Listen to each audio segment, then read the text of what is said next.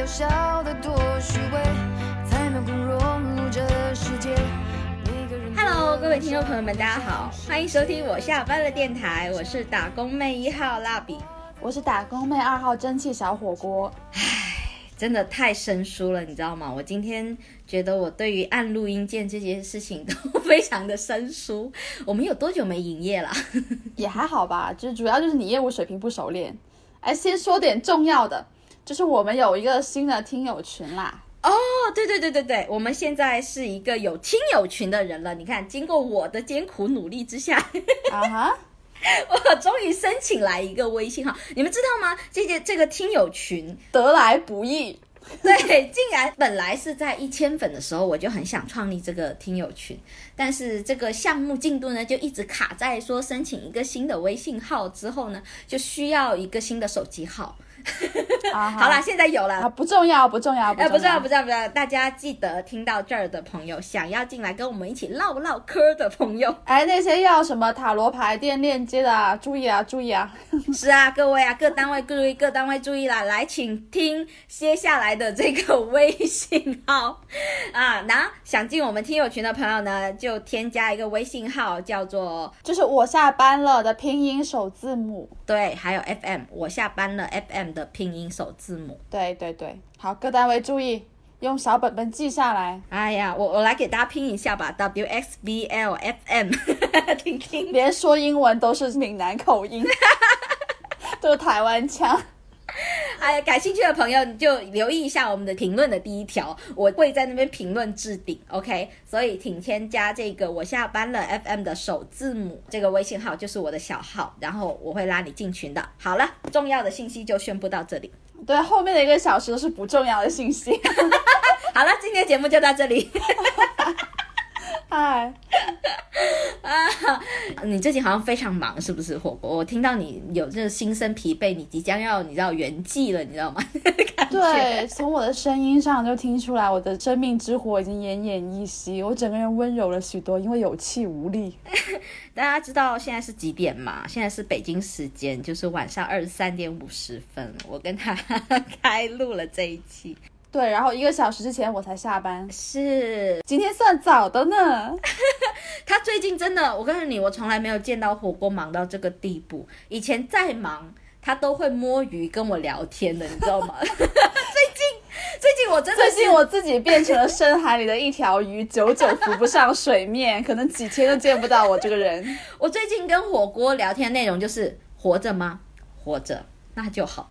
然后他跟我说啊，工作好烦，我就说活着就好，就是那一种。对，就那个什么需求模型已经落入到最底层，就是活着就好。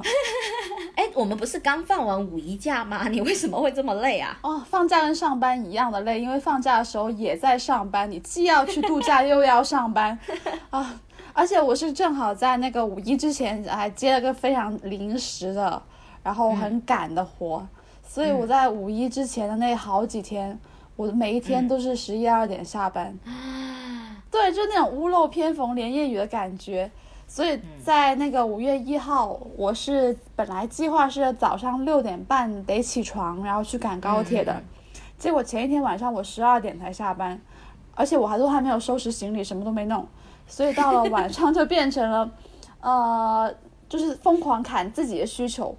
告诉自己，哎，今晚别洗头了，然后再想、啊还是不行，明天早上出门别化妆了，就就最后打算是第二天，哎，不洗头不化妆，然后行李也能不能第二天起床再收拾，各种砍自己需求。后来就是妥协了一下，收拾了行李，收拾到了两点，然后才睡觉。哇，第二天果然没有洗头，然后在前一天，就是我还为要不要洗头这个事情征询我朋友的意见，他要跟我讲说，你发自拍吗？我说不发，他说那不用洗了。对嘛？就是啊，本来就是啊。哎，所以你有没有发现，就是有的时候我们其实在意自己在社交网络上的形象，嗯，比在意我们在真实生活里面的形象感觉还重要。哎，哎，对对对，我也会有这种感觉，就是说我有时候会好好的化妆出门，纯粹是为了那天要拍照。是特别就是你知道吗？我一般呢。就是体现我是不是隆重的对待这个妆容很重要的一点，就是很直男，就是我有没有画口红。啊，OK，对啊，因为我总觉得这个就就会很明显嘛，会让自己气色很好。那可能我平时出去眼妆什么都画好好，但是没画口红，因为我觉得口红是一个很累赘的东西。就是一般我喝咖啡，有时候可能会呃沾到杯子啊，或者是怎么样，然后待会儿又掉色掉色，然后它斑驳不清的样子在嘴巴上，我又很难忍，又要补，我就一直觉得这是一件很麻烦的事情。但是朋友们，如果那天就是你能 feel 到那个朋友聚会里面有一个很喜欢自拍的，我就一定会把口红画上，就是为了在社交场合拍一张。有气色的照片，是的，我觉得现在的人真的有时候会被社交生活所绑架，哎，哎，但我觉得其实也可以理解啊，就是你在线下、OK 洗好了头，美美的走着，你一路上能碰到的人有多少个呢？就是可能几百个撑死了，但是你发到网上，可能看到人就不止几百个了。我告诉你，可能就名垂千古，当然也没有，就所以其实就也能理解大家想要维护好自己在社交网络上的形象这个心态，就因为它扩散的那个范围跟边界，很可能是你不可控制的。对对对对对，然后其实我总觉得，因为现代人嘛，我们不会说是没事去找朋友私聊啊，或者是干嘛，就你那个通讯录上四五百个人啊，有些人可能不止一千多个人，我不相信你可以每一个都跟他们聊天。通常就是那种让人家没有负担又可以保持联系的方式是什么？那就是朋友圈点个赞，是吧？啊然后朋友圈评论两句。如果你想要跟他走熟一点，那你就在朋友圈抖个机灵，是吧？抖个包袱，然后一来二往，然后这样才是就是变熟的方式。就现代人会觉得，我会觉得这个东西是有点像是。呃，轻奶油你知道吗？就是清爽无负担，但是私聊就有点像重知识，就是很 heavy。对啊，你必须聚精会神的回复。比如说，我真的很关心小火锅的一个安危，就问他活着没有？我就是会去敲他的门铃，然后私聊他，就相当于是按着脉搏的意思，活着吗？不，关键是像我这种状态，我根本没有余力去发朋友圈。是，就像我五一，我到现在都没有发过朋友圈，对耶，就我没有空 P 图，知道吗？太忙啦，真的，而且就是我五一甚至有很多跌宕起伏的一个剧情。我都没有空，就是落成文字向大家分享我的这个抓马的生活，我自己呢就是暗自捂着，啊、因为我没有时间发朋友圈。你会不会找一个时间集中爆发？就比如说，哎，终于有空了，然后我连发五条五一的朋友圈。哎，那不会哎，这个我倒是想过拍了好多照片，但可能最后把它拼成九张长图，就撑死就这样。因为就是连发朋友圈真的很讨厌哎，是，特别是你出去度假了，又不是微商 哎哎，最近好像朋友圈做微商的变少了耶，是不是？啊，是你删掉了吧？嗯嗯，这这。没有，我朋友圈的微商还是会刷屏啊。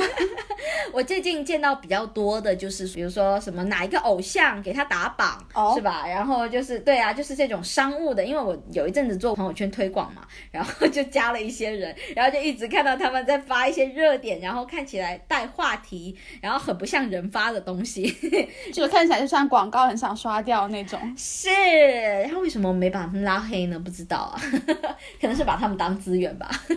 对，还是想沽名钓誉。但是我会发现现在的人在朋友圈，我们单指朋友圈啊，就是会认真发内容或者是发有趣的内容的人变少了。他们在朋友圈发的东西越来越怎么说呢？模板化。比如说我出去玩好了就是出去玩，相当于是你这段时间的高光时刻。那可能你是可以放肆一下，可能会发一些风景照哈，或者是说发一些自拍。那有些人会就是我自己感觉了啊，就是朋友圈里的人对你这个时段特殊时期的回光返照，人家是可以理解的，会觉得嗯 OK 嘛，出去玩会这样也理解嘛，我理解他，他到时也理解我，所以到时我发自拍的时候他不会恨我，我自己会发现啦，这种时期出去玩的照片点赞的人会非常多，点赞其实是一个我朋友圈的一个很重要的指标。OK，就 KPI 是吧一看这条，哎，这条转发不行。就是你知道吗？大家都会在说，哎，我们不要太 care 朋友圈点赞啊或不点赞什么的。但是我不知道，对于我来说没办法哎，因为我每发一条朋友圈，我都会去 care 说这条东西会不会冒犯到别人，哦，或者是说会不会对别人就是有一些，就是会不会冒犯到，会不会刺激到，会不会让人家不开心、不爽什么之类的。嗯特别是当我发自拍的时候，，OK，我是一个比较少发自拍的人，啊，我也是，对吧？但一般等到我发自拍，没人点赞，你知道我脑海里的聚餐，更尴尬了是吧？我第一个会检查说这条有没有发成功，就有。不行，我不相信，我发自拍哎，我九九发一次哎，又没有一直刷，为什么不给我点赞？那如果就是零星几个点赞就点的比较少，我就会开始反思，删也不是，不删也不是，是，我就，嗯，我果然被讨厌了，或者是说，死了，我这个文案是不是哪里拿捏的不够准确？是不是哪里太拽了，让人家不开心了？或者是说，是不是我发的照片不好看？你知道吗？我脑内的非常多的小剧场，甚至会我自己会有自己的朋友圈的一个数据的那个那个叫说什么盘点分析，就是自己会去复盘盘点，然后去对比。比如说我去旅游好了，我发两条，第一条它点赞量可能有三四十个，第二条变成二十多个，然后我就心想不对呀、怎么会这么慢？就是我第一条一发出去，你可能过一个五分钟，一看哦，十条点赞或者是 八条点赞就，你就会很满足。但是这条发完，怎么五分钟过去了才两个点赞？怎么回事儿？哎，就是我过去呢去发朋友圈也会有这种，就是做新媒体的那种数据监控的那种思维 带入到里面。是不是？一个呢会考虑，哎，这个发布时段是不是没有蹭到这个大家空闲时段，这不是热门时段。是。第二呢，就会考虑说，哎，这条内容里面人像跟风景的占比差异在哪里？为什么 A 会比 B 好？对对对对对对对。然后第三个开始在分析文案，哎，这个文案是不是引起的共鸣不够高啊？那个文案不够有意思，我要各种考虑，就很累，好吧？非常的累。所以后面就是我有点很少发朋友圈，一个也是，嗯嗯嗯一个也是太忙啦，嗯，啊哈，第二个就是确实也是就不想去做这种，嗯，取悦那些 nobody 的这种心情。对，就我会觉得跟我 close 的人自然会知道我的近况，然后那些跟我不 close 的人，我好像也没有必要特地去展示自己的什么。哦，就因为我也不关心你们怎么想的。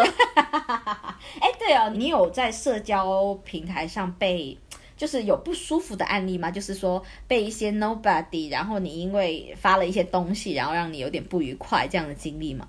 就是看到一些评论不愉快，就自己像明星，你知道吗？自己朋友圈里的明星，然后因为一些舆论让自己不愉快，这样的经历有吗？其实还好哎，因为如果他就是真的是个不熟的人，他说的事情我不会太在意。哦，进不了眼睛，但是是有出现过本来还算是朋友的人，然后在朋友圈里面，他的回复跟我的那个观点相差很大，然后因为他的回复我感到不舒适，然后后面跟他啊疏远，或者直接就是互相屏蔽朋友圈，这样这样是有的。哦，哎，你发的是什么啊？就是那是很你很在乎的东西吗？嗯，不一定，有的时候是一些比较就是激烈的，或者说是明确的观点的表达，然后有的时候呢，可能也是一些那种具体的案例不是记得很清楚，但有的时候可能也是那个东西本身是无关要紧的，但是那个人的回复非常讨厌，嗯就是有被惹到，嗯，是因为对方的态度或者是口吻，然后这种情况下就会有一种啊，我再也不想理这个人的那种心态。对，然后后面就可能就把朋友圈对他屏蔽，然后也不怎么聊天了，就会有过这样的情况。你知道吗？这个有时候微信这个社交媒体哈、它的诀窍真的是有时候让你很无奈。就是说我之前听过一个说法，就是零零后说的啊，说那个现在老人家才用微信，我们都用 QQ 哈，就是他们自己在内心是有划分个等级制度，就比如说用微信的人群的确是是会比较老一点，那像是我们这种中年妇女已经上了一定年纪的人来说。这微信信上面的确加了很多的，包括长辈，因为现在连长辈都用哦微信了，对吧？所以就没有任何的一个人群的区分。还有一些公司的一些就是哎，公司的领导，哎对。对吧？打公务交道的人，或者是客户啊，什么乱七八糟的，是对客户之前商业对接的啊、推广对接什么哈，你也加着哈。然后呢，还有一些就是你的大学同学，这个你已经毕业了几百年之后哦，你们的生活圈子已经相差了好几百。公里的远了，你们还是加成为好友，就是你会看到他在晒娃、啊，做着其他事情，然后跟你跟你完过着完全不一样的生活，但是这样的人也会出现在你朋友圈。嗯嗯，我之前试过哦，就是呃试过有一次不是很愉快的经验哦，就是我还记得，因为这些人一般来说。他不应该是你精准投放的用户群，他乱入了，你知道吗？他只是恰好在这里，对，他在你这个人生的阶段应该是要被淘汰了的，但是因为这样那样的原因，他还留着，还能收到你的流量。因为张小龙他留下在你的通讯录里，没错 就是你知道吗？这个人是我的大学同学，然后呢，嗯为什么要提到这个？一般。呃，我觉得大家也可以参考一下，像是高中同学、大学同学这种，就是有点像是说你们曾经 share 一段经历的一个一个成长经历，然后那个时候，特别是你还很小，心智未开，所以当时你不懂怎么去筛选朋友，所以你就哈，可能因为一些地理关系啊，一些班级的这些集体啊，你们就走近了，或者是一个宿舍，你们就走近了，变成就是可以加微信的朋友的关系。或者说有的时候是之前确实很好，但是后面因为大家的际会也差异很大，所以就是嗯渐行渐远也是会有的。是，所以你们的各自的成长轨迹在后面其实已经很不一样了。可以说到后来，这个人你们只是有着共同的以前的一些回忆，呃记忆，对回忆，然后但是现在其实是两个很相差很远的人了。但是这个时候呢，就很容易在朋友圈里面会有冲突，比如说。我就记得有一次吧，就是我在前司的时候，当时去斗力士，然后呢，呃，因为前司的一个习惯就是说，他开门立士会排很长的队，可能是有几层楼这样的队，然后我们去呃那个去斗力士，然后当时我就赶上了嘛，是不是像贪吃蛇？对对对对对还上过新闻那一种。然后当时我是我有预感那一年会离职，然后所以我就当时就是专门去排了队。刚好那一年不知道哦，因为有一个新的一个大厦那边也有另一个点，所以旧大厦已经排长龙那边呢就比较短，所以我也嗯晚去也能排得到。所以我那天就觉得很新鲜，我就拍下来就发到朋友圈说哇，终于排到了。我有发那个龙很长嘛，就那种盛况。然后发上去，然后就有点像是我参与到了的感觉。知道吗？我的一个大学同学哦，他的留言其实我不知道为什么他那一次对我的反应那么激烈，他就问我，嗯，排那么长的队斗多少钱呐、我说哈，不知道哎，我听说最多斗到四百块吧。然后他就说，排这么长的队，就为了这四百块钱，就 你懂吗？哎，我觉得四百块还蛮不错的耶，你算时薪其实也蛮值的。对呀、其实当时最后还没有四百块，我记得我当时好像斗了个一百五十块吧，还是还是一百多，还是两百块。哎，算了，当买个下午茶嘛，哎哎，起码你排队的时候不用上班，这已经是最大的馈赠了，好吗？对，你说的那是很重要的一点。另外就是说，就是大家很多其实是想要排上去跟那些 GM 的大佬见个面、啊握握手，虽然不是说刷个什么哦的，就是你有点像是你摸吉祥物一样，你知道吗？OK，沾沾财气，对我摸到它了，哎，这是财富自由的味道。对或者是有些人还会跟他合照，你知道吗？就见到他了，握个手这样子。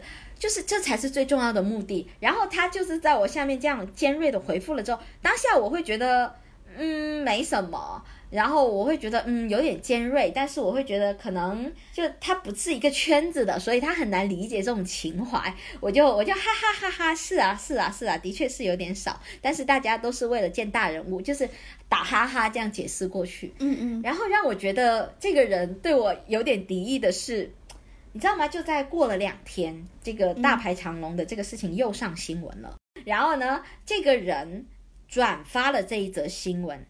大家知道他不是互联网圈的人哦，他是一个传统企业的人。他转发了这则新闻到朋友圈，然后说这么多个人，就为了那四百块排这么长的队，哈！我弟弟的那个公司，他的开门利是都不止四百块，好不好？然后什么什么之类的，就就发出一种很鄙夷，然后很攻击性很强的这么一个一个针对性很强的这么一条朋友圈。嗯，你知道吗？我当时的那种感觉，我我真的有一种，你为什么要这样对我的感觉，你知道吗？虽然他是自己发到朋友圈，没有说你看蜡笔这个傻逼，他就在那排队，他就是其中之一，我就是看不惯他，为了这两百块，为了这四百块排队排那么长，但是我就觉得有一种。哎，你怎么了？为什么？对呀、你弟弟有四百块钱的红包，为什么你对我浪费时间拿这一点小钱的这种小农心态，你会这么的生气呢？我当时真的不明白，哎，我浪费的是我的时间呢、拿钱少是拿的我的钱啊。然后我当时也没有说，你看我拿了这么多钱，我富可敌国，哎，但我觉得他可能不一定是在针对你，哎真的吗？对，他就可能就是那种对于排队这件事的原始厌恶，我觉得有这种可能性。哇哦，你真的是一个天使呢！我突然间觉得，哎，你这么天人，我突然觉得你是个天使。你居然在这种情况下都会觉得，哎，这件事情可能跟我没关系，这是排队的错。对啊，对啊，他可能就真的就是讨厌排队，然后不理解排队。就比如说，因为有些就这种气氛破坏者啊，他对于他有一些看不惯的、不能理解的行为，他也不管你是谁。啊，对，就比如说，即使是他妈在社区那个什么什么点去排队领鸡蛋，他可能也会骂一嘴。哦有一些过去的经验，让他对排队这个事情就有点像是爆点一样，他一戳中他就会爆，是不是？就是我会理解为他可能对于这个事情的厌恶，他是不分对象的，他就是看不惯这个事，然后不管谁去做，他都会给出这种很跳脚、很激烈的评价。激烈到他隔了几天还要诈尸回魂，然后来回来插死我吗？跟他这隔了几天没有任何关系啊，对于他来说，就是每次看到这个事情，他就是觉得啊，怎么会这样啊那种。那你还是比较乐观的。不过呢，一般通常会不悦这个东西，大家要知道，就是这个不满其实日积月累的。因为如果只是一次发生，我肯定也不会说觉得不悦啦。嗯就是说，因为它已经发生几次了，就是这个人就有点像是我朋友圈的气氛破坏者，你知道吗？他老是 judge 你吗？就是我每次发什么，他都会在下面发一个很酸的话，让你感觉一直被窥探着，你知道吗？比如说，嗯呃，我前阵子可能去一个地方旅游，然后可能发了朋友圈，可能刷了几条啊，不好意思哦，点赞的人是挺多的啦，但只有他啦，就是他就会在下面说放这么久的假，然后我就不理他。然后我再发再发再发的时候，他就说神仙单位竟然放这么久的假，但是他一开始会说你一个人去吗？我说没有，跟朋友去。他说神仙单位放这么久的假，就 you know，嗯，哎，我想问一下，就是你们之前原来的关系是什么样的呀？嗯，其实你问到重点了。其实这个人呢，我觉得他算是呃，在以前的一个大学的关系里面，他算是自尊心比较强的人。就是他以前会非常自满自己的，比如说他是个特区的户口，啊，对，然后那个比较高贵一点，然后他妈妈会告诉他，我们学校的人都不要，都不行，你以后要找一个特区人，然后嫁了这样。这是第一个，然后再加上以前我在学校过得比较的贫苦，就是我会去打工的那一种。然后呢，呃，我我依然会记得当年我在打工，然后拿到第一笔工资，我记得当年是六百块，然后我好开心哦，那是我日积月累，就是牺牲我的他们玩乐的时间，然后得来的。但是他却对于这个非常气愤，他气愤的点有几个，第一个是我们一起去应聘了那个打工的那个单位，然后他没有过，我过了。第二个呢，就是说这个东西，然后他就会逼我要请他们吃饭，就是请宿舍的人吃饭。哦，对，就是大概会有这样的一些经验啦。然后现在他有点像是说，他习惯了，他其实是一直比我好的这么一个位置。然后现在可能我一旦在社交形象上发布了一些形象跟他认知的大学时候贫苦的我不一样的话，他就会想要出来，让我有点像是想把我打回原形。Girl，我现在已经不是以前的 Queen。哦，那我就理解了，因为其实你刚刚描述他的那些行为，就单从客观的一个文本解读上来说，确实是可以有多样的解释的。是的，就比如说说像神仙单位这样的，就是他可能就哎也不一定就是那个意思，不一定是酸的意思。如果不是这个人讲，如果没有这种背景的话，就是其实不一定要这么理解。但是如果你说你之前对他的了解就是这样的话，那他本身可能就是容易心态失衡的这么一个人。那我能懂你的意思，就是你为什么会有这种不舒服的这种感受。啊，因为我感觉这个人一直像，就是一直追着我，你知道吗？就是已经过去这么久了，我们现在的朋友圈的交集也非常的少。你只是我的大学同学，为什么要一直追着我来看我现在是什么样子呢？这种被窥视的感觉，让人真的是非常的不舒服。我有时候会觉得，你活好你自己好不好？你能不能过好自己的生活？不要来管我。你真的这么无聊吗？就是一直要看朋友圈你的那些以前的朋友，然后变成怎么样了？我不知道他在其他人那里是不是这样，但我觉得还好诶，在其他大学同学那里，他好像比较能够接受他们过得好，但是好像就是很看不顺眼我过得好这样子，或者我我真的不知道他是不是那一种会偷偷听节目的人。偷偷听节目的人，我现在有点害怕了，你知道吗？他当时会告诉我说，倒是私聊你，为什么要讲我的事情？我为什么讲我的事情？我没有啊，你真的是自以为是，很可怕。说的不是你，真的不是狡辩。我说的是别人，我说的是别人，我说的是别人，我说的是一个哈以前潮汕的人啦。哎，如果我是你的话，我会对他屏蔽朋友圈呢、嗯，就是为什么你不考虑一下？哎、我我我很矛盾呢，你知道吗？嗯我会觉得。为什么我要因为你去多做这么一个操作？就是说、我每一次要发朋友圈，对啊，我我还得选择不给你看。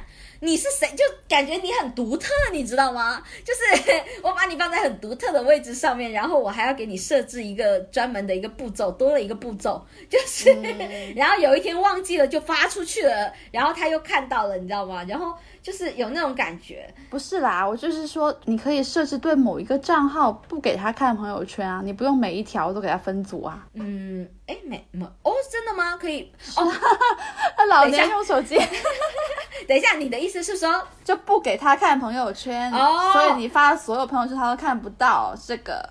但是他有印象，就是说我我不知道哎，我害怕他会回去世间呢。就是世间的话，他会发现，哎，这前两天不是发了吗？你你还没有过三天啊，为什么我一条朋友圈都看不到我了？你屏蔽我我了吗？有什么关系？之前就发生过这样的事情。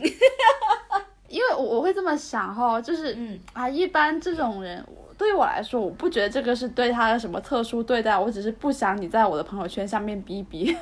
哦，对我就是懒得看到你的回应，就这种心态。的确，算了，我以后把他拉入一个分组，反正我有一个固定的不给看的分组。啊，好累哦，这个真的。真的好累哦，就维持社交型。所以其实其实现在大家是不是都多账号发展，多平台多账号发展？就确实，你刚刚讲说很多人的朋友圈越来越模板化，就是因为他们就只会把自己旅行、什么生日、升职加薪、这种就很明显的、非常外显的一些自我的面相，都不能说是自我的面相，就是一些很外显的外在形象的东西拿出来发朋友圈，然后有一些可能真的是。呃，他们内心关心的东西啊，他们比较真实的观点，很多人都不会在朋友圈里面发了。就我身边其实蛮多人就是会在微博上面发，因为身边朋友确实很少用微博，所以他们在微博上要么就是非常熟的人，微博的好友关系啊，要么就非常熟，要么就是非常不熟，就是陌生人，你让他看到也无所谓。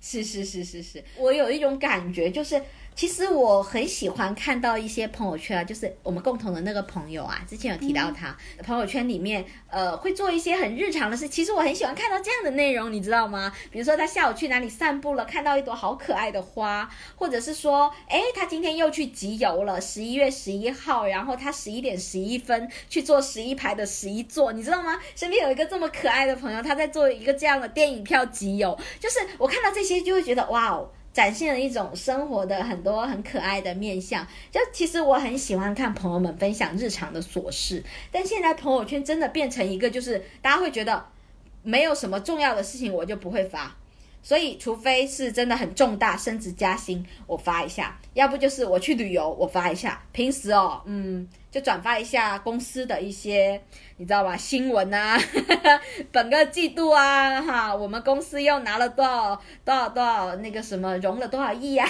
什么之类的，就是会发这种公司性的新闻。现在朋友圈一刷下去，最活跃的是谁？你知道吗？卖保险的呀。啊，不是啊，我没加那个，最活跃的是我的代购 啊，对，还有代购，就是营业朋友圈啊，因为这些是，这是他们的工作，不是他们的生活，所以就是感觉朋友圈很多时候展示的是每个人的社交面具，这些东西其实让你跟他之间的距离还是很远，因为你看不见他是一个什么样的人，也看不见他在过什么样的生活。我觉得现在会造成这样的现象，是因为我们。现在的这个社会在社交账号上的，就就微信这个账号好了，微信这这个工具好了，它其实太混杂了，你知道吗？就是说以前哦，我还记得我刚开始用微信的时候，我是不加公司的人的，或者是说我是不加老板或者客户的，因为我觉得这个是我私人的朋友的账号。直到一六年哦，我都是这么操作的哦。然后其他的一些工作相关的，我就加 QQ。就是我自己会给他分开，直到大家都不用 QQ 了为止。对，现在大家都在一起了，爸妈也在，客户也在，老板也在，公司也在，代购也在。是啊，你以为那些公司消息是发给谁的？就是那些公司新闻就是发给老板的，显示你的忠诚度的啊。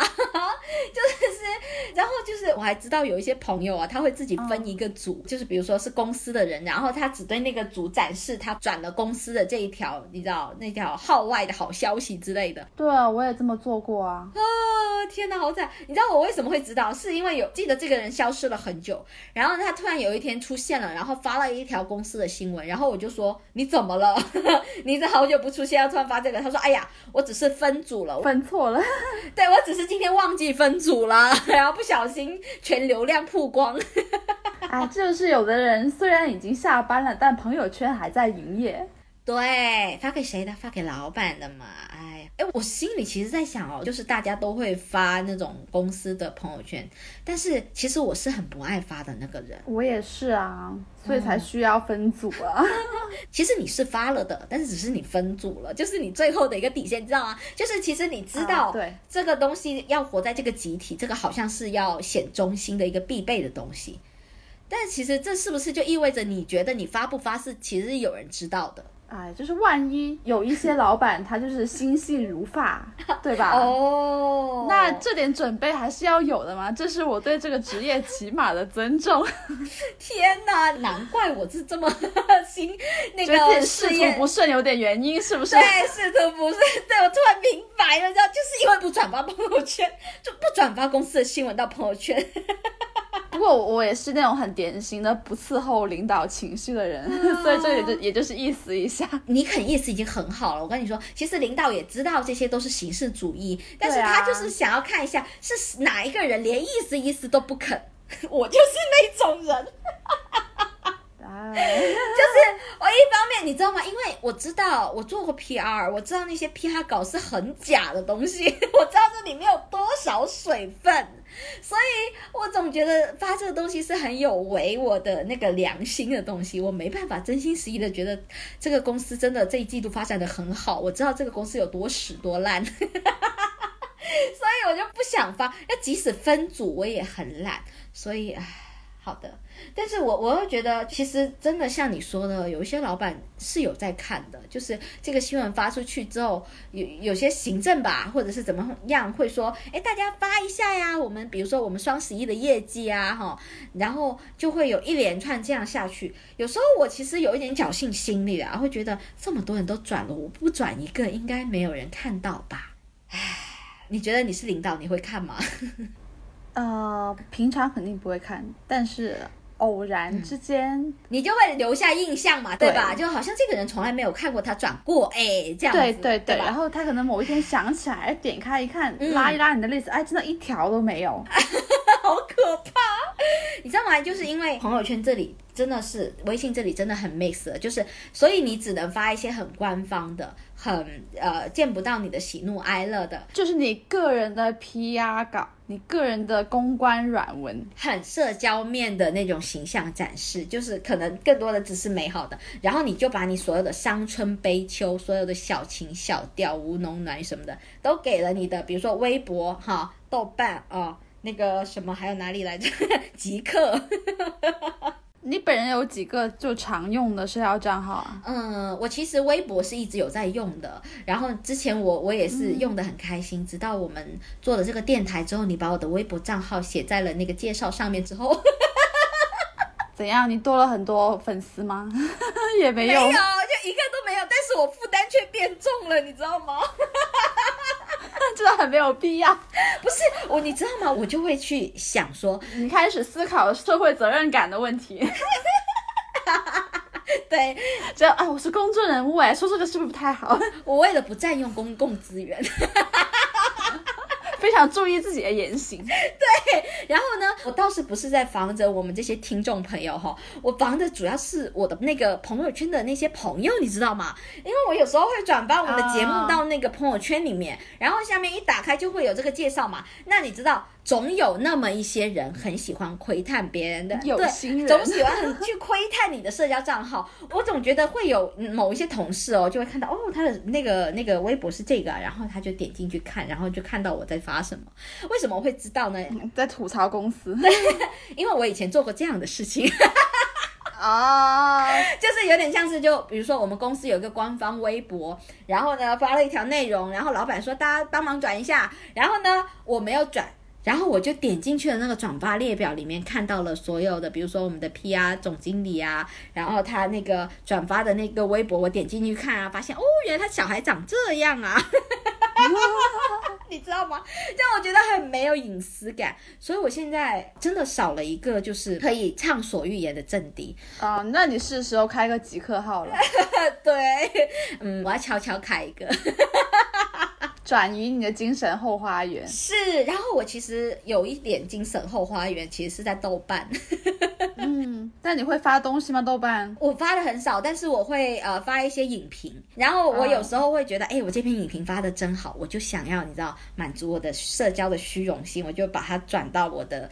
那个朋友圈里面去，但是你知道吗？我就非常谨慎，我会把它就是我转发过去的这个名字马克掉，我就很怕人家发现我最近又冲浪了什么小组，收藏了什么菜谱。听上去很健康，应该不止这些东西吧？嗯，又有一些有颜色的可能，I don't know。哎，甚至我觉得现在有颜色东西已经不算人性黑暗面的构成了，就很健康，好吧？这个生理需求。我想一下，可能比较羞耻的，可能是比如说呃，发现了我的一个征友帖啊什么之类，虽然我没有啊，如果我有的话，可能会真的很害羞。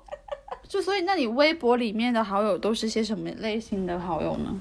都是认识的人吗？还是大部分以不认识的人为主？嗯，微博的好友其实已经认识很多年了，就是你想想，在微博刚兴起的那会儿加的哦，可能、哦、就是那会儿刚刚加对的。，里面也当然包含一些大学的朋友啦，还有之前那一家广告公司认识的朋友。但是呢，因为那些认识的朋友现在跟我玩很好，然后呢，我认为啊，那种现在还会玩微博的人，呃，我筛选了一下。那些都跟我的关系还不错，所以可以看那些都是爱我的，所以很放心让他们看。那大学的同学呢，玩的真的也很少了，就变成沉睡用户了，全部都是大家都沉睡了，你知道吗？所以我只有我独自在那一边，你知道，独自美丽。独自低视科，然后我就会非常开心。但是我发现你是微博也不用的耶，对啊，呃，我只是偶尔会刷一刷我的关注首页，就是我朋友发的东西，有的时候他也会出来一个小 banner 通知就我也会点进去看一眼。嗯，但我自己是基本不发了，我连朋友圈都不发，我哪有空发微博哪？真的是你知道吗？有时候我多寂寞，你知道吗？我在运营我们那个 我们那个我下班了 FM 的微博号，想说多一点内容，然后我通常 at 火锅，你看我的号是个僵尸号，真的是僵尸。我 at 了你之后，你可能过了一个星期才会转发，就是友情性的给个转发，然后一拉你的微博进去一看，全都是电台营业朋友圈，这也太官方了吧？你比你的朋友圈还官方哎、真的就是哦，我是那种真的需要很闲才会有心思去运营我的社交账号的人。嗯哼，就我以前可能最多的时候也就是三个吧，就是微信，然后微博，还有 ins。ins 我以前只是用来发照片的，哎、对，有很多照片呢，你发在朋友圈好像没有什么话要讲，或者说是很多自拍，又不想直接发在朋友圈里面，你都发所以就直接发到 ins。哦对对对，就是照片我会发 ins，嗯不仅是自拍啦，哦还有很多别的照片，就是你你没有什么文案可以去配的。，OK，就直接在 ins 无脑发就好了。但后面 ins 要翻墙之后呢，哦。我就觉得懒了，懒得弄了，我也不发 ins 然后微博也是因为就是真的没有多少时间去发，而且确实微博上的就幸存的好友非常非常的少。了。嗯，我我。我本人，对，然后我又不是那种很希望说有个地方吐露心声的人，嗯哼，你的心声都直接会私聊，对我的心声都是直接告诉我朋友，消散在空气里。就是你不需要你的心声被保留，是吗？要么那就默默放在心里，要么就是吐槽出去，它总有地方可以消化，不需要承载在朋友圈里。你知道吗？我有时候会发现啊，当我特别喜欢发那种心声的时候，就是有一个很有趣的心理，我知道这些东西是不能被发现的。哦，就是说这些，我会宣泄一些比较狠的话，比如说这个垃圾公司，或者说，比如说有些人真的很讨厌呢，在朋友圈架着别人什么什么，别以为你大学认识我，现在就可以，就就你知道吗？这种很狠的话，这种很情绪性的话，哎，说出来了耶。别以为你高中认识我，就是大概有一点像是这种宣泄啊，只是举个例子啊，嗯跟现实无关啊，还在找补。就是我会觉得这种宣泄出来的话，其实是很不理性，看起来就是让人觉得你很冲动。呃，就连朋友也不想讲。对，但是呢，你又想要在某一个呃有一些亲近的朋友看到的时候，想要耍一下狠，就是说有点像是诶不能让人看到，但是诶又有点想被人看。但是就是你知道，我平时不是这样的。你看我朋友圈都是一个好人，但是你看我这边 这么真实，然后说一些很没有营养的话，然后看到的朋友还会觉得，诶，我知道了他真实的情绪，所以他最近发生了什么事。还会觉得跟我的关系更近了，你知道吗？就是一些真的 close 的朋友，他看到这些，对啊，哦，就听到你说一些可能就是跟你平常反差比较大，反而觉得更接近你内心的真实呢。对，然后你看这这个好朋友就会在下面留言怎么了，然后我还会回复他说微信说，你还要给微信导流，就是有一种欲盖弥彰，我倒是告诉你啊，哎发了个预告哎。成功的勾住了一个种子用户。啊天哪！哎呦，哎呃，我们刚才说到朋友圈哦，或者是说其他社交媒体，我会发现有一些东西你发出来之后，真的是真的很承受你的。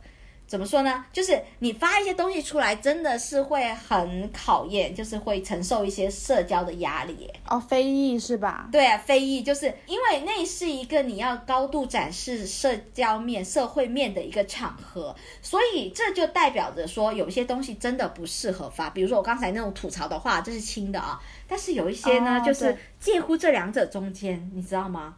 比如说，你知道秀恩爱，哦，这里面其实会有很多标准不统一的问题。是。就就比如说，嗯，你刚刚说那种就比较情绪化的话，其实你也知道它是个比较情绪化的话，甚至你也会觉得大家也会有一个跟你类似的判断嘛，嗯。就是你这个内容本身的一个情绪的一个属性、是相对容易取得共识的。嗯，但是有一些，比如说你刚刚说的秀恩爱，就怎么样的程度，经常秀，对，我们应该要加一个什么什么样的频率吧，对不对？什么样程度，什么样的频率？频率也是啊，它的内容本身是怎么表达的也有影响。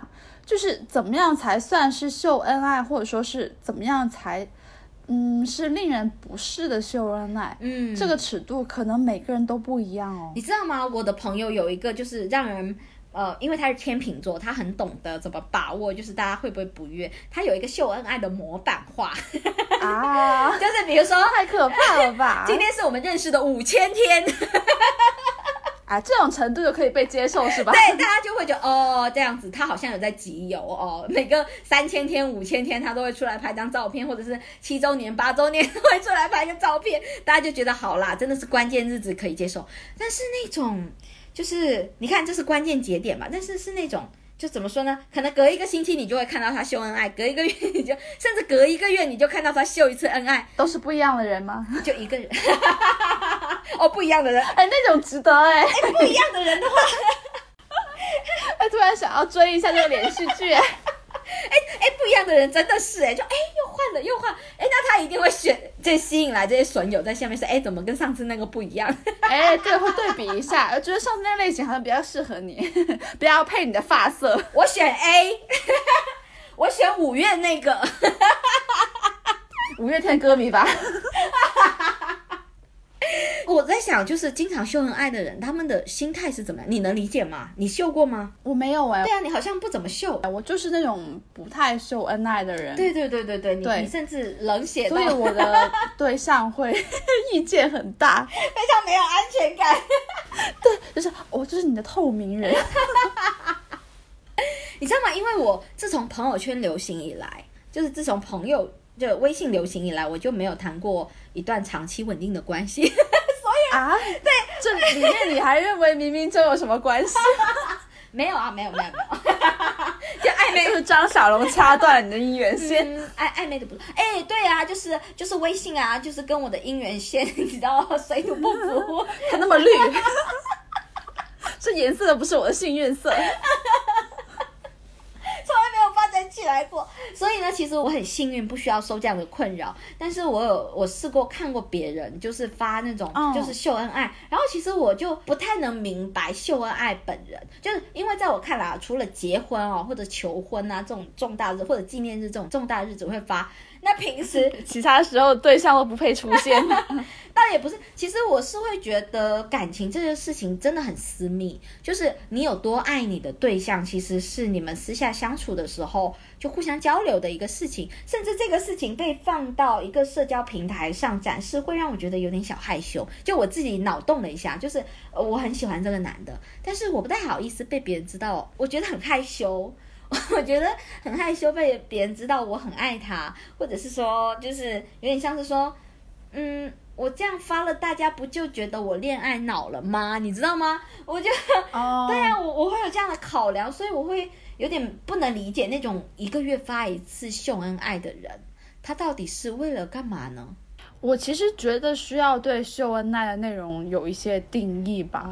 就是我自己可能会相对觉得秀恩爱里面比较积极的那种心态是，这个人是我生活的一部分。嗯哼嗯哼所以，当我在展示我的生活的时候，那这个人在我的生活里面本身有很大的比重，他也会被展示出来。哦，那这个可能是我会觉得比较自然的一种心态吧。但这种其实对我看来，它是展示生活，它不是秀恩爱本身。所以这个尺度就会很流动啊。但怎么样才算是生活展示？什么样才算是秀恩爱呢？是，大家就非常能接受。但如果是那种垃圾，或者是 可能有些人生活本身就是垃圾啦哈。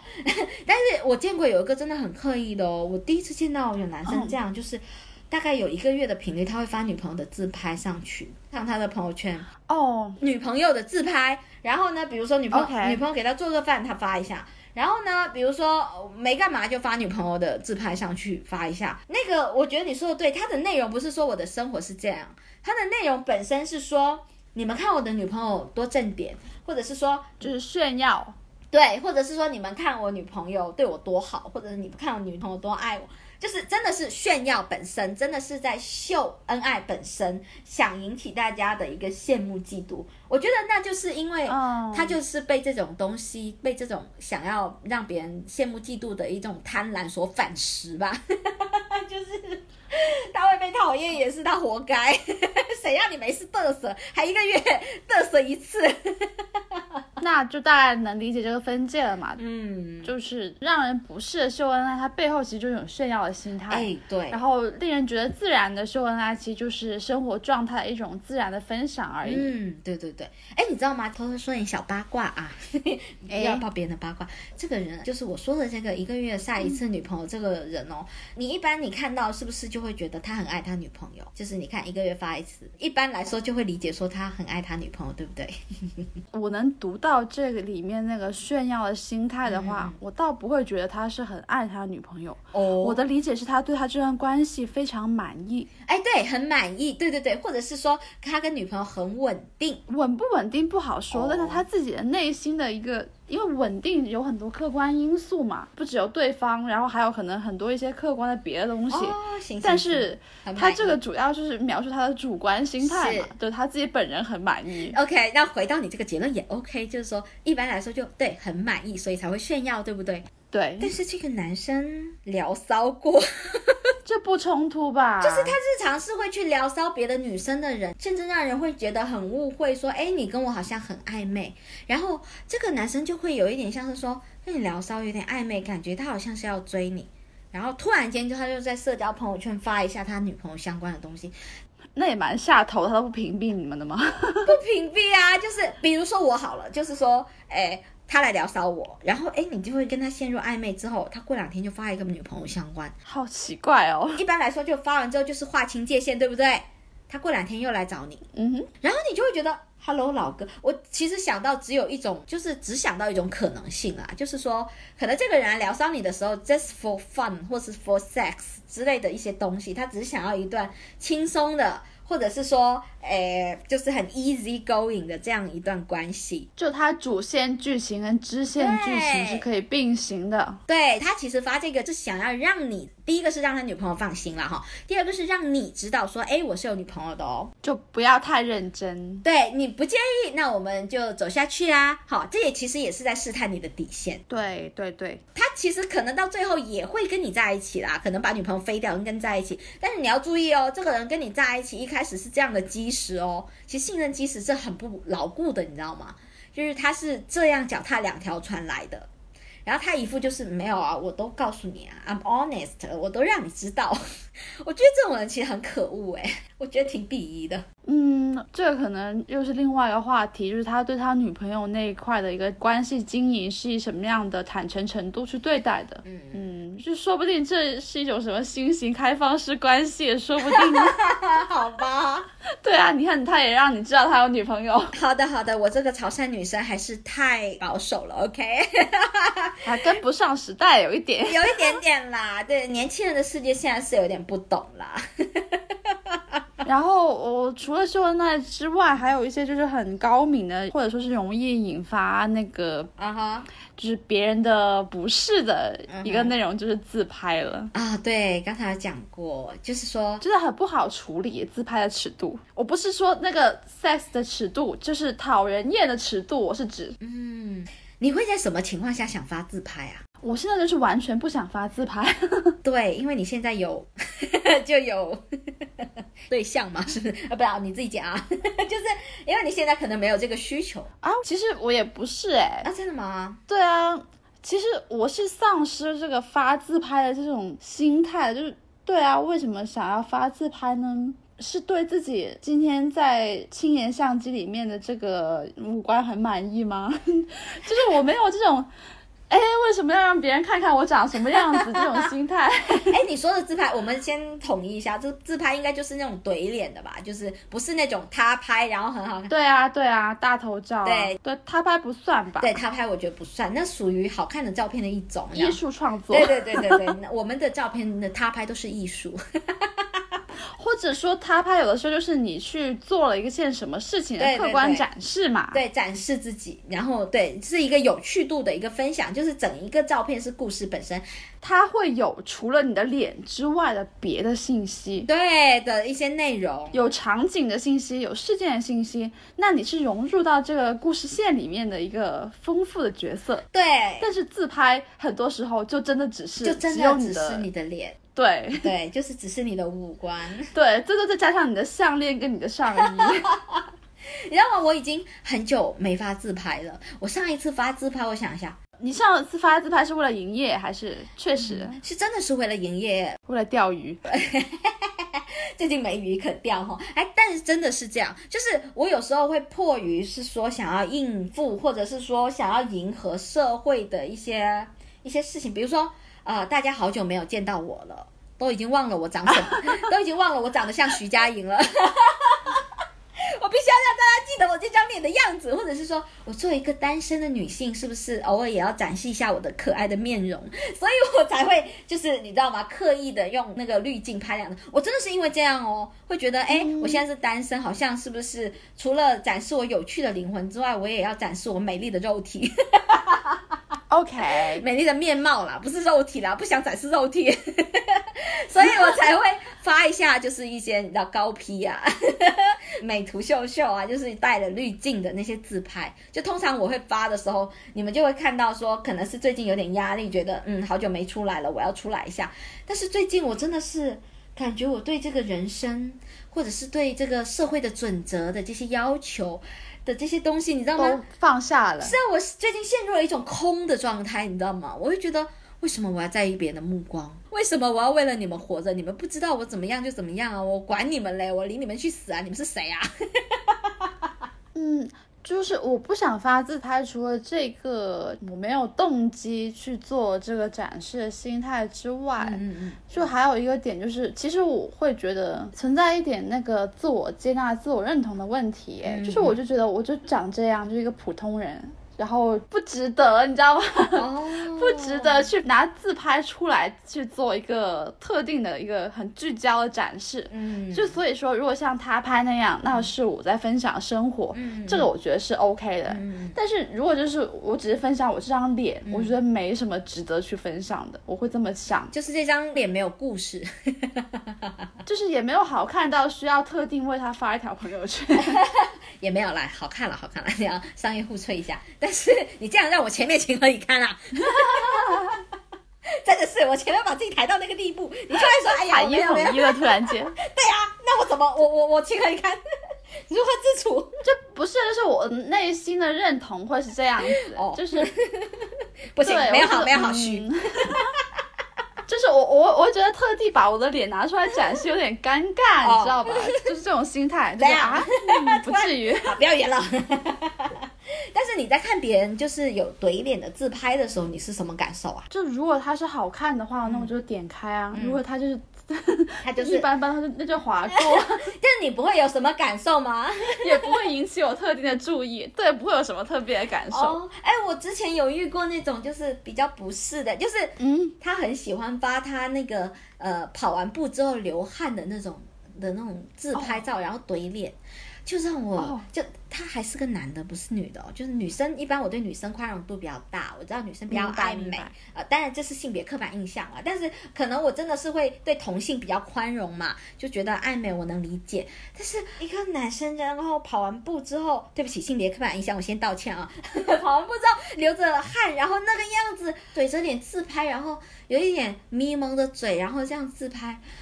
我真的很不舒服，而且他是隔一段时间就有，隔一段时间就有，隔一段时间就有。他就像跑步打卡一样吧？他打卡，他发他的跑了多少公里就好了呀？为什么我一直要看你的脸？你的脸又不好看。对，我就是觉得会有这种尴尬。对，就是在那种没有必要展示五官的时候，就是突出的聚焦展示五官。对，就是如果他不展示，你知道吗？我我不会留意到这个人，就是我不会留意到他长得怎么样。哎。我就会觉得他这个是个 somebody，哎，难道说就是他自己立人设的方式吗？就立人设，说我是一个恶心的中年人，这样吗？我是一个会哎坚持跑步的一个健康中年，你知道吗？我会脑补这样的一个 profile，你知道吗？就是说这个人他这么自信的把他流泪、流汗、流泪、流汗的脸 抛上朋友圈，他一定是觉得他自己长得很帅。他这张脸，他凭什么觉得他自己长得很帅？然后我就突然生气了起来。没有自我认知，人贵自知。你没有自知，就命了起来，你知道吗？就屏蔽他。对，我们其实，在很怕别人炸住我们的同时，其实我们也一直在炸住别人啦。要讲起来，就是就是因为你知道你会炸住别人，才不希望别人 judge 自己啊。其实是对对对，有时候我会觉得，我为什么会对这些被价值或者发朋友圈的这种语句拿捏、文案、选图这些东西这么谨慎，是因为我有时候也在榨取别人啊，就是我也很知道什么东西发出来我会很反感，我自己会翻白眼。就是我知道我是一个很难相处的人，所以我自己会先过了我自己这一关，就就是我审查门槛很高，就是所以我会自我审查，然后砍掉自己一双脚再发出去，所以一般发出去都不会让人很讨厌。嗯，但是你知道吗？我就会这么想，嗯我就会这么想，嗯因为每个人的不适点，每个人的雷区嗯可能都是不一样的。哎，对，当你有这种 judge 心态的时候，你就可以反向去推断，就可能别人在 judge 你的时候，他也会有这种 judge 你的心态嘛。对，但他手里面拿的那套标准，跟你的标准并不是一样的，他有他自己的标准，你怎么迎合得过来？操，大意了。每个人都有一套自己的一个脚本、自己的规范、自己的尺度、自己的雷区。嗯，这个也是我会觉得像自拍啊、秀恩爱这种东西，我都没有什么兴趣去发的一个原因，就是我其实不想承受这种被 judge 的眼光，嗯因为我没有兴趣去迎合你们大家的一个尺度，嗯然后我觉得也没有必要让我自己承担这个风险，哦，对，我会这么想。这个是防不胜防的。然后其实我就会觉得啦，自己觉得啦，我最近哦，就是有一些小思考，就是当我把我的脸这样发上去的时候，因为我这种这么命的人，我发我自己的脸的时候，我肯定会呃稍微磨一下皮。就你知道，因为我我脸上有一些小雀斑啦，然后我会在发出去之前想要试图让，或者是说，呃，我可能会试图想要自己再白一点，是吧？然后皮肤再光滑一点，然后就就是自己磨完之后，可能有时候还会加一点脸红的小特效，这样发出去。其实我在干什么？其实我在迎合啊，其实我在迎合就是大众认为美的标准，我在迎合就是白瘦幼的那一套，你知道男权凝视那一套，我要装可爱，对那一套大家觉得在择偶市场上会很受欢迎的那种美女的，就是那种大概的那种形象。对我在迎合，我其实是最近是有点受够了这样迎合的自己，就是有点腻了。然后因为我最近在上一个瑜伽课，就因为我住的这附近外国人比较多嘛，那刚好那个班上面就是很多授课的老师、呃同学都是外国人，我有看他们的社交朋友圈，你知道吗？他们就真的是非常自信的展示自己。就是自己脸上有很多晒斑、小雀斑，你知道吗？外国人，特别是一些白种人，他他们脸上的晒斑会更明显一点点，但是他们就是非常自信的展示自己的很近的那种笑颜，然后自己去爬山非常健康，他们没有说把自己铺的很白，然后就像个陶瓷娃娃一样，然后很拘谨的在那边拍照，没有，他每一个就是我热爱生活，我脸上虽然有这些缺陷，但我爱它。然后或者是或者有些人哦，就是肚子上小肚腩什么的，他就是很骄傲的站着说：“我今天做了个瑜伽。”就是你知道那个肚子都在，他就是觉得，哎，我觉得我的生活很好，我非常的骄傲。就是我看到他们，我是我就有一点点受到启发，我觉得我现在的呃之前的那一面非常的虚假，非常的、对啊，非常的。嗯就还是社交面具嘛。嗯，是的，是的。你看，像你哦，就是这么忙的情况之下，你其实是不会想要去经营朋友圈的，经营社交这个工具的。对当我们一直觉得我们要经营的时候，其实是不是要反思一下，说我们是不是太在意自己在别人的那个心中的一个形象，或者是说我们是不是一直在在意一些莫须有的东西？那东西可能是你以前觉得很重要的，大家都觉得非常重要的东西，这东西为什么它那么重要？别人的眼光真的那么重要吗？它能换饭吃吗？就是你知道吗？这种这种感觉，所以我觉得在夏天快要到达的这一刻，嗯，我有点想鼓励大家，就是不要去这么的 care 你的社交面具。我们对，露出腋毛，对，大胆的展示出你的腋毛、腿毛、手毛，你的雀斑、痘痘、胡子，哦，好可怕！就是去去走进你的生活里面，去充盈你的线下，不要那么在意线上的面具，要在意线下的面具。对，就活在当下，也活在线下。对啦，活在就是就现充一点了。我们用句时髦的话说啊，我前阵子学到的词，现充一点。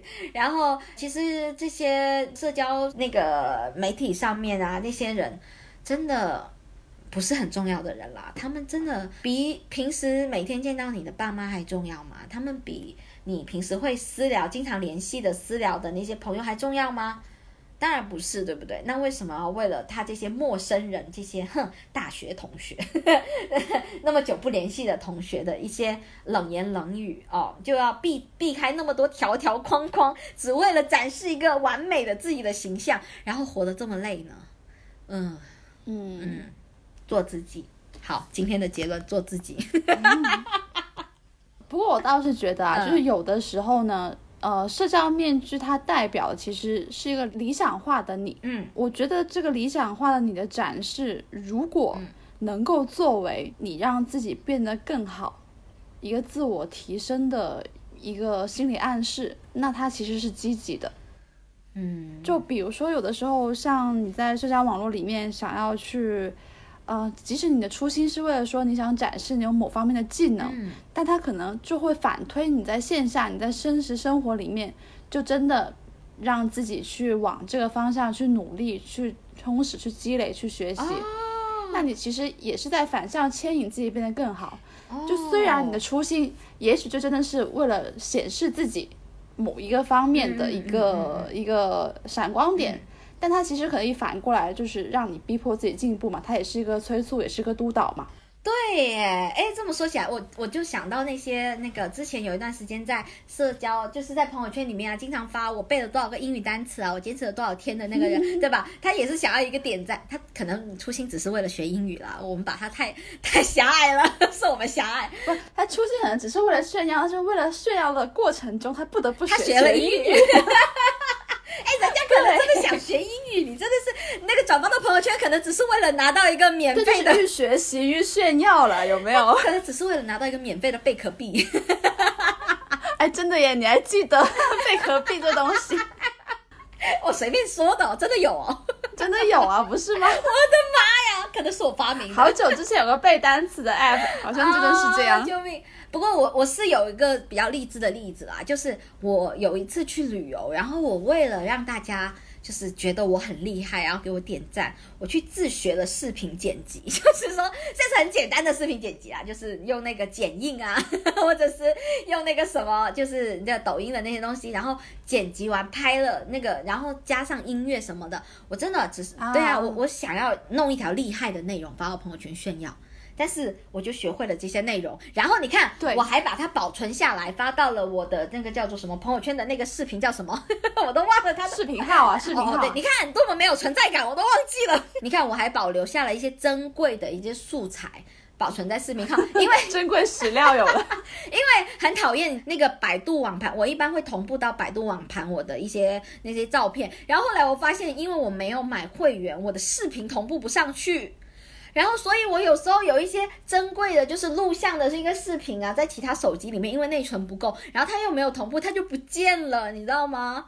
我现在只能就是如果有素材，我就赶紧把它们剪辑起来，变成完整的作品，然后发到视频号啊，you know，或者是微博之类的微博故事。OK 对，然后就就成为一个用作品说话的人。哎呀，然后也也保存下了我的完美的一个作品你知道吗？也对自己有个交代。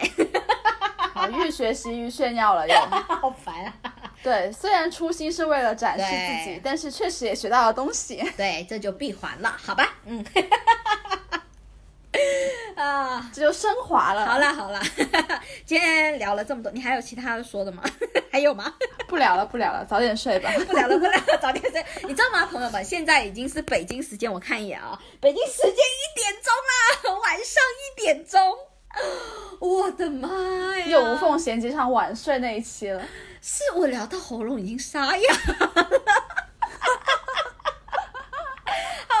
可怕、哦！炫耀到喉咙沙哑我哑，其实有点担心火锅的健康，明天就不再沸腾了。它是一个，因为因为它的健康就是那个关系着我们的节目能不能准时上线啊，朋友们，剪辑可是落在他身上的大祸。对哦，你可要可持续的发展啊，你要活着呀。就是人在电台在，人亡电台亡。